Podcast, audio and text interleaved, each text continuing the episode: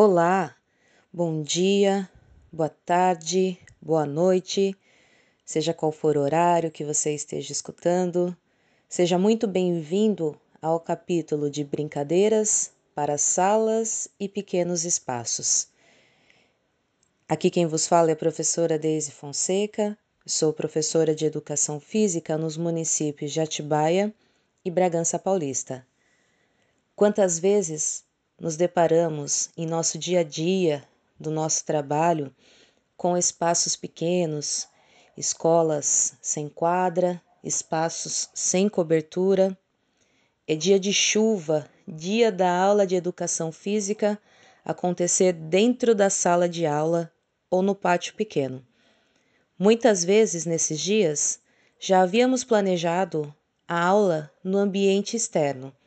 E aí vem aquele nó na cabeça: o que eu faço agora? Pensando nessas questões, nessas situações, é que foi desenvolvido nesse livro este capítulo de brincadeiras para salas e pequenos espaços. Não ter um espaço apropriado para dar aula é a realidade de muitos professores de educação física, mas temos que pensar sempre que a falta de espaço não pode deixar cair a qualidade do nosso trabalho com as crianças, a qualidade do ensino, do que temos que desenvolver durante e com as aulas de educação física. Não é porque é, estamos trabalhando o conteúdo dentro de sala ou em espaços reduzidos que habilidades, capacidades, o socioemocional não será atingido com as nossas aulas. Mesmo em espaços pequenos, podemos trabalhar com a coordenação motora dos nossos alunos, com atenção, concentração. Tem atividades que são educativos de lutas que podem ser feitos em pequenos espaços também, que vão estar trabalhando aí a agilidade, respeito, ética, noções de ataque e defesa. Trabalhamos também atividades de precisão, em várias delas a coordenação motora fina, a coordenação óculo-manual. Trabalhamos a noção de tempo e espaço, que vai estar presente aí em várias dessas atividades também.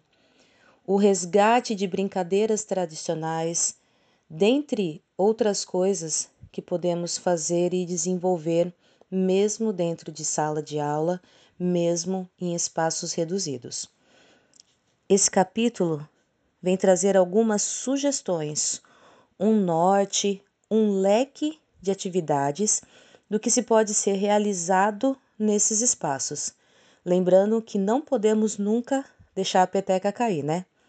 Várias dessas atividades podem ser pensadas também para fora de sala de aula, para isso, é necessário a, a apropriação das atividades e pensando na retomada das aulas após esse período de pandemia, essas atividades vão servir de suporte também para a, a, realização de atividades no novo cenário que a gente vai estar tá vivendo, né? Que já estamos vivendo. Bom, espero que vocês gostem do tema, do capítulo que vocês possam curtir muito esse conteúdo pensado e preparado com carinho e dedicação para vocês. Meu muito obrigada, ótimo curso, aproveitem a leitura e até a próxima!